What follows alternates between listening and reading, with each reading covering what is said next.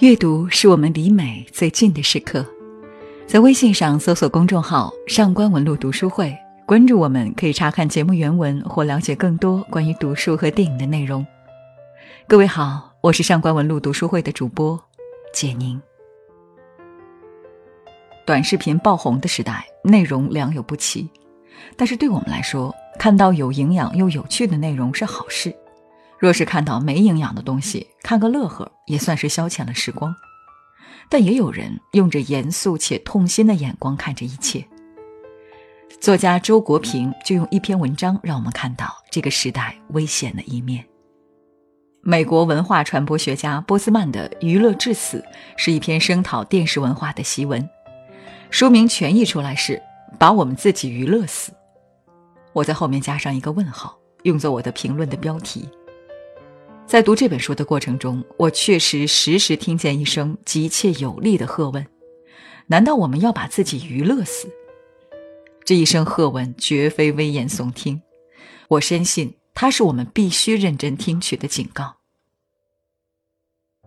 电视在今日人类生活中的显著地位有目共睹，以至于难以想象，倘若没有了电视，这个世界该怎么运转？大多数人的日子该怎么过？拥护者们当然可以举出电视带来的种种便利，据此讴歌电视是伟大的文化现象。事实上，无人能否认电视带来的便利。分歧恰恰在于，这种便利在总体上是推进了文化，还是损害了文化。进一步分析，我们会发现，拥护者和反对者所说的文化是两码事。真正的分歧在于对文化的不同理解。波兹曼有一个重要论点：媒介即认识论，也就是说，媒介的变化导致了并且意味着认识世界的方式的变化。在印刷术发明后的漫长历史中，文字一直是主要媒介，人们主要通过书籍来交流思想和传播信息。作为电视的前史，电报和摄影术的发明标志了新媒介的出现。电报所传播的信息只具有转瞬即逝的性质，摄影术则用图像取代文字作为传播的媒介。电视实现了二者的完美结合，是瞬时和图像的二重奏。正是凭借这两个要素，电视与书籍形成了鲜明的对照。在书籍中存在着一个用文字记载的传统，阅读使我们得以进入这个传统。相反。电视是以现实为中心的，所传播的信息越具有当下性，似乎就越有价值。作者引美国电视业内一位有识之士的话说：“我担心我的行业会使这个时代充满遗忘症患者。我们美国人似乎知道过去二十四小时里发生的任何事情，而对过去六十个世纪或六十年里发生的事情却知之甚少。”我很佩服这位人士。他能不顾职业利益而站在良知的一边，为历史的消失而担忧。书籍区别于电视的另一特点是，文字是抽象的符号，它要求阅读必须同时也是思考，否则就不能理解文字的意义。相反，电视直接用图像影响观众，它甚至忌讳思考，因为思考会妨碍观看。摩西第二诫禁止刻造偶像，作者对此解释道。犹太人的上帝是抽象的神，需要通过语言进行抽象思考方能领悟，而运用图像就是放弃思考，因而就是独神。我们的确看到，今日沉浸在电视文化中的人，已经越来越丧失了领悟抽象的神的能力。对于他们来说，一切讨论严肃精神问题的书籍都难懂如同天书。由上所述。我们大致可以揣测作者对于文化的理解了。文化有两个必备的要素，一是传统，二是思考。做一个有文化的人，就是置身于人类精神传统之中进行思考。很显然，在他看来，书籍能够帮助我们实现这个目标，电视却会使我们背离这个目标。那么，电视究竟把我们引向何方？引向文化的反面，娱乐。一种迷恋当下和排斥思考的文化，我们只能恰如其分地称之为娱乐，并不是说娱乐和文化一定势不两立，问题不在于电视展示了娱乐性内容，而在于在电视上一切内容都必须以娱乐的方式表现出来。娱乐是电视上所有话语的超意识形态，在电视的强势影响下，一切文化都依照其转变成娱乐的程度而被人们接受，因而，在不同程度上都转变成了娱乐。除了娱乐业，没有其他行业。到了这个地步，本来意义上的文化就荡然无存了。电视把一切都变成了娱乐，新闻是娱乐。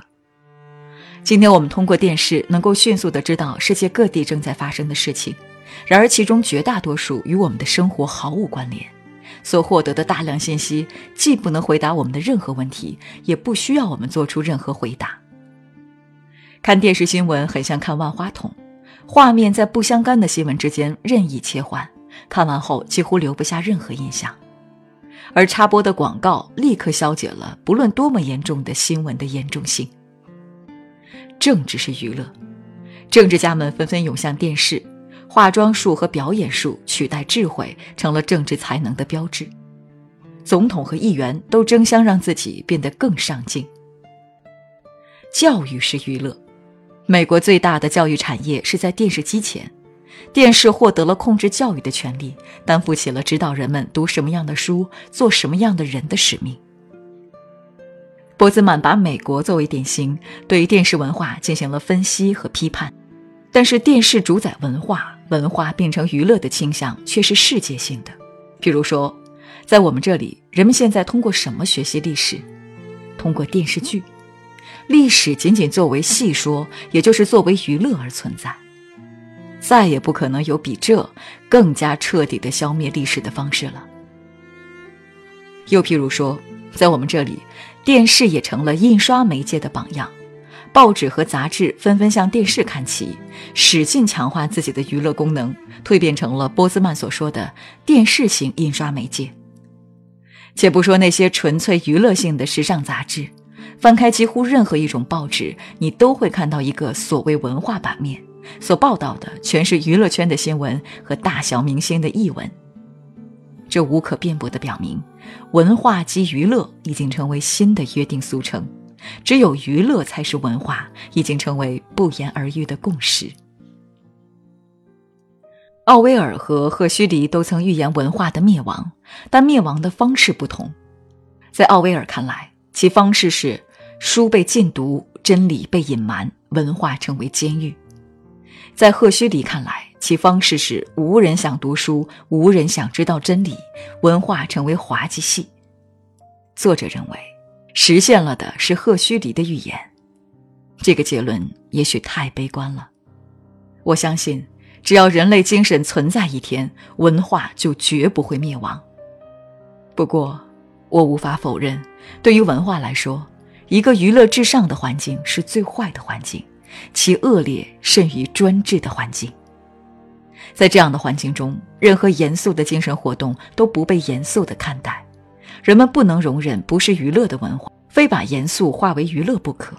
如果做不到，就干脆把戏舞严肃当做一种娱乐。面对这样的心境，我的感觉是，波兹曼的说明听起来像是一种诅咒。就人们的惰性而言，在不改变本质的情况下，把严肃的东西娱乐化。确实会令人们更容易接受，但是若为了被大众所接受，将严肃文化变得面目全非，严肃的文化会不会到一个濒临灭绝的地步？但即使看不过去，我们究竟又能做些什么呢？我想，只能是多读一点书，多些自省吧。如果你想查看今天节目的内容，请到微信上搜索公众号“上官文露读书会”。阅读是我们离美最近的时刻，让我们共赴一场美丽的约会。今天的读书就到这里，下期再会。